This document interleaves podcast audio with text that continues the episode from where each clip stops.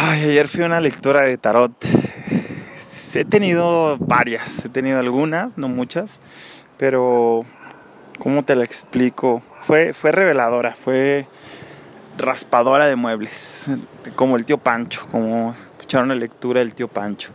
Eh, cosas que ya sabía, cosas que ya he trabajado, cosas que, que, me hace falta quizás no solamente integrarlas y sanarlas, perdonarlas, como dice el buen Iván. Ayer estuve con el buen Iván y me compartió una lectura de tarot, pero combinada con, con psicogenealogía. ¿Qué es la psicogenealogía? Es como entender para sanar mi árbol genealógico.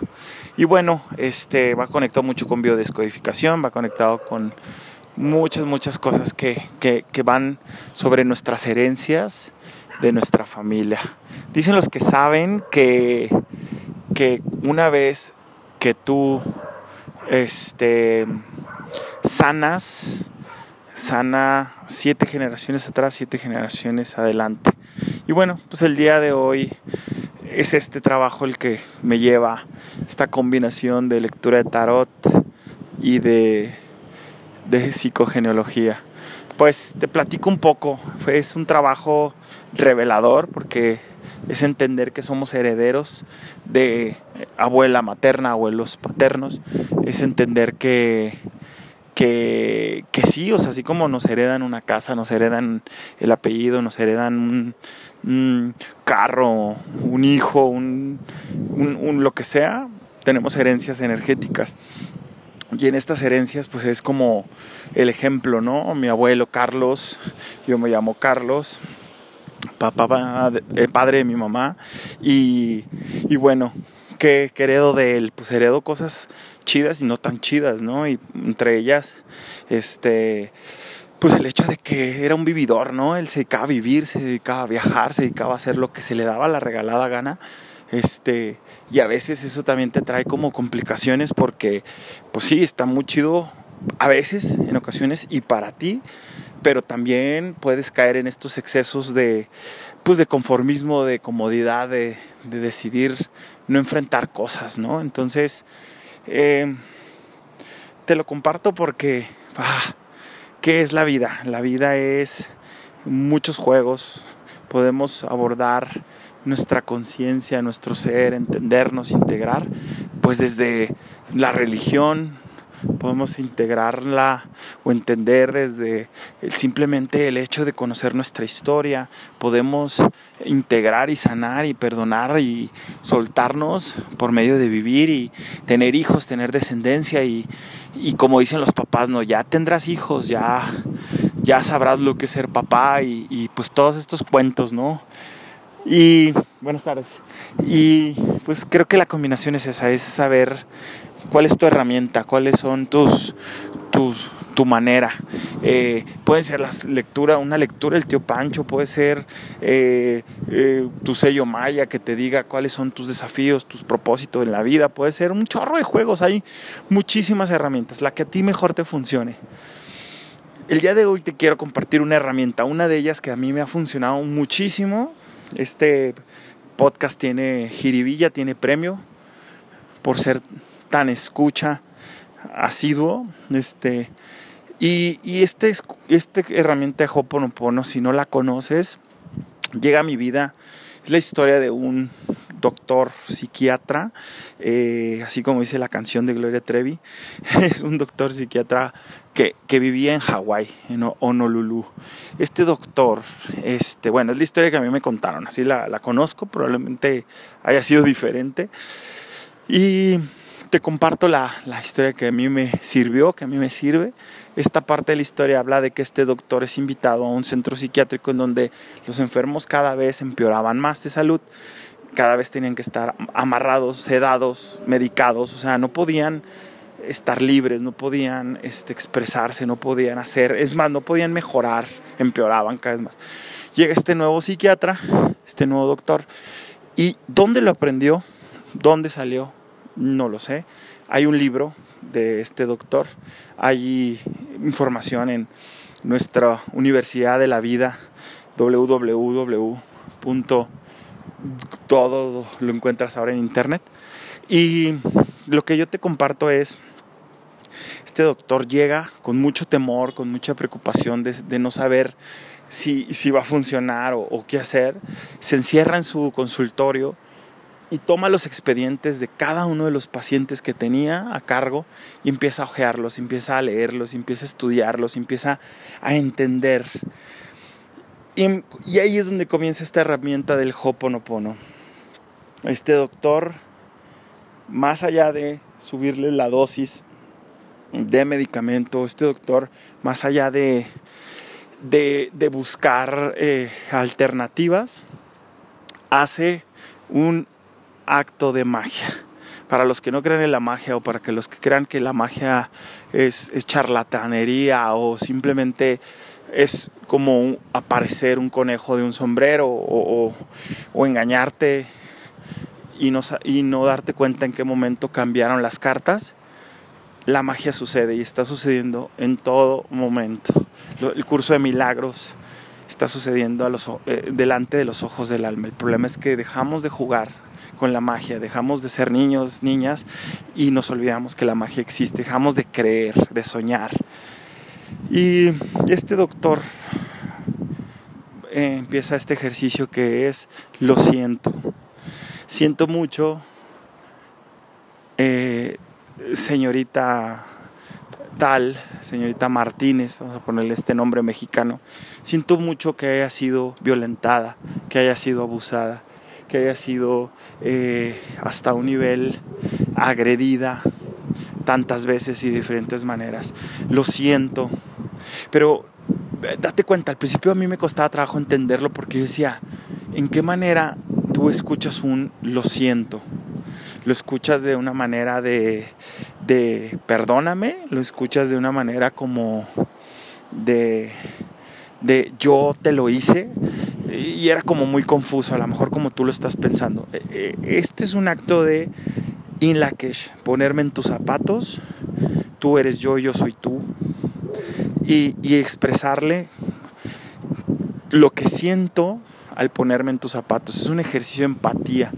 Y en ese momento empieza a suceder la magia porque esta persona empieza a compartir y a decir, siento mucho que hayas vivido esto, el otro y aquello. Entonces, en este momento, eh, mm, después del primer paso que es lo siento, este ejercicio de empatía, ahora es una parte que es perdóname. Y, eso se pone más bueno, ¿no? Porque es como, perdóname por qué, perdóname para qué, perdóname, o sea, el doctor qué culpa o qué responsabilidad tenía, ¿no? Con, con lo que la señorita Martínez había vivido. Pues él se, generando esta corresponsabilidad, esta conexión, este entendimiento de que todo está interconectado, comienza a compartirle y a decirle, perdóname, perdóname por por lo que viviste y por haber, de alguna u otra manera, haber provocado esta situación. El tercer paso es gracias. Y aquí entra la magia, ¿no? La gratitud, el poder de la gratitud. Gracias por, por enseñarme, gracias por compartirme, gracias por, por haber vivido este proceso y aprender en ti, ¿no? Eh, es donde entra el, famosísimo salón de los espejos. Si yo me reflejo en ti y aprendo en, en, camisa ajena, ¿no?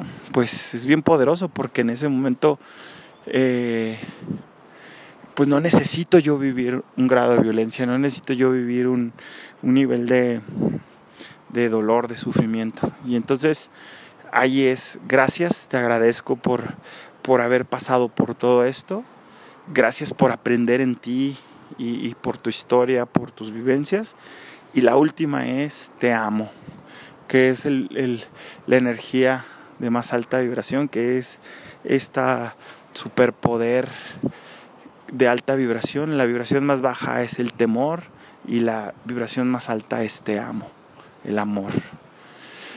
Y pues, ¿qué sucedía? Por obra de magia, eh, metieron un nuevo fármaco, eh, tuvo suerte, eh, Dios lo escuchó, todo, todo lo que quieras, toda la combinación. Es como, ¿por qué un enfermo sana de cáncer? Porque hace muchas cosas. hace las paces, trabaja desde todos sus cuerpos, mental, emocional, psíquico, espiritual, físico, etcétera, etcétera, y, sana. Pues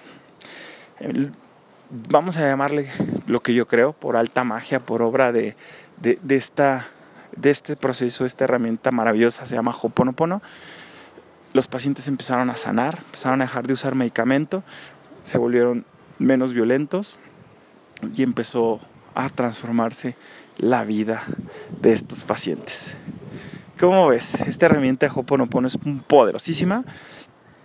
Cuando yo la encuentro, cuando yo me, dispongo a leer y a investigar más de, esta herramienta, eh, para poderla usar con mis pacientes, para poderla compartir, para poderla aplicar en mi vida principalmente, eh, me, topo con una historia, una historia de una persona que encuentra la herramienta y la pone en práctica. ¿Qué pasó ese día? Sucede que este señor, esta persona, el señor eh, López, eh, tiene un problema con un cliente en el trabajo y en ese momento se siente muy incómodo, se siente muy molesto. ¿Cuántas veces te has, te has, quedado con ese nudo en la garganta que quieres expresar tu molestia, tu, todo lo que te sucede y no lo haces, no lo puedes hacer porque es inapropiado, porque vas a perder el cliente, porque te van a correr del trabajo, porque te vas a enemistar con alguien que quieres, ¿no?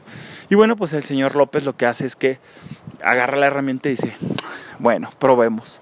Agarra su, su ordenador, como le dicen los españoles, su computadora y empieza a escribir y escribir lo siento, siento esto, siento mucho que te hayas molestado como como ser humano, como mi cliente, como siento mucho que hayas, eh, hemos llegado a este nivel de molestia, de enojo, yo siento mucho que, que ahorita yo me estoy sintiendo de esta manera y pues empieza a trabajar desde lo siento, perdóname, gracias y te amo.